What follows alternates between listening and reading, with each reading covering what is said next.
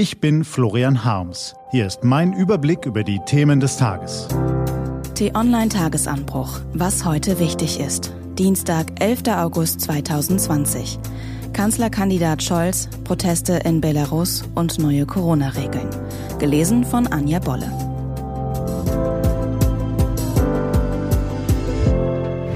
Was war? Kanzlerkandidat Scholz.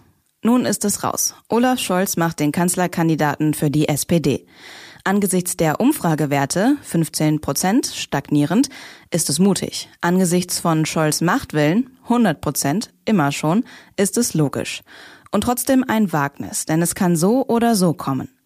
Wenn es läuft, wie es sich die Sozialdemokraten in ihren kühnsten Träumen ausmalen, dann treiben sie die Konkurrenz nun 14 Monate lang vor sich her, vermitteln den Bürgern einen klaren Kurs, während CDU und CSU über ihren Kanzlerkandidaten fachsimpeln und die Grünen sich nicht zwischen Herrn Habeck und Frau Baerbock entscheiden können.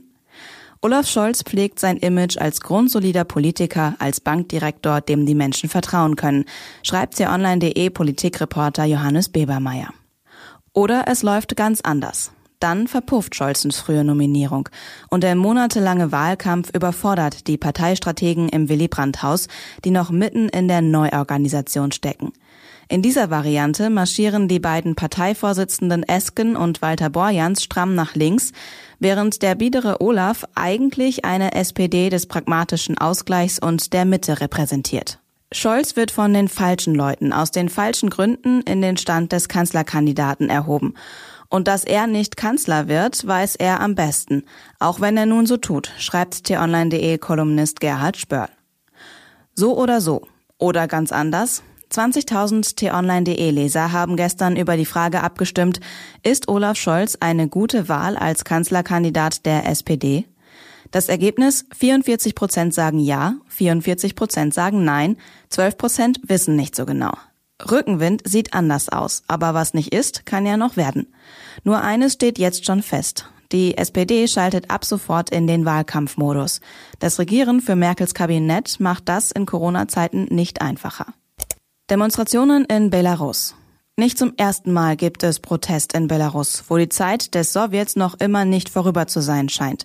Denn dass Diktator Alexander Lukaschenko tatsächlich 80 Prozent der Stimmen eingeheimst hat, glaubt inzwischen niemand mehr. Das Geschäftsmodell von Belarus ist schon vor einem Jahrzehnt zusammengebrochen. Die sowjetische Planwirtschaft hat in Belarus überlebt. Sie hat den Menschen gesicherte Einkommen ohne Reformen, Entlassungswellen und Unsicherheit beschert. Nur ist diese Art des Wirtschaftens katastrophal ineffizient, auf dem Weltmarkt nicht konkurrenzfähig und deshalb ein permanentes Verlustgeschäft. Die Rechnung dafür hat Nachbar Russland bezahlt und im Gegenzug einen bündnistreuen Satelliten an der Grenze zur EU und NATO erhalten.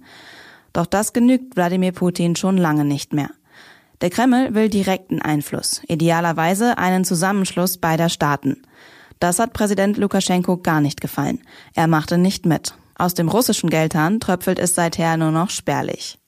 Auch die Eliten um Herrn Lukaschenko können sich kaum noch der Einsicht verschließen, dass das Land vor der Wahl steht.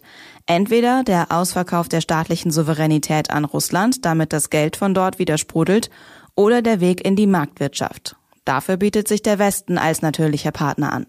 Beiden Szenarien ist eines gemeinsam. Eine Rolle für Imperator Lukaschenko kommt in ihnen nicht mehr vor. Ist die Stunde der Entscheidung also jetzt gekommen? Wir wissen es nicht. In diesen ersten Tagen nach der Wahl sieht der kurzlebige, bald niedergeschlagene Protest nicht anders aus als der Beginn einer Umwälzung, die das System Lukaschenko nicht mehr stoppen kann. Der Weg Richtung Westen ist ein rotes Tuch für Putin und er wird es nicht kampflos hinnehmen. Aber die Bevölkerung in Belarus, vor allem die jungen Leute, verlangen nach einer Perspektive. Was steht an? Die T-Online-Redaktion blickt für Sie heute unter anderem auf diese Themen. Die Landesregierung in Nordrhein-Westfalen will heute die Corona-Regeln verschärfen. Wer in Bus und Bahn keine Maske trägt, dem könnten saftige Bußgelder drohen. Die sächsische Landesregierung stellt ihre Corona-Schulregeln vor. Außerdem erklärt sie, wie sie die Millionen Fördergelder für den Umbau der Braunkohlereviere verteilen will. Und US-Außenminister Mike Pompeo beginnt in Tschechien seine Europareise.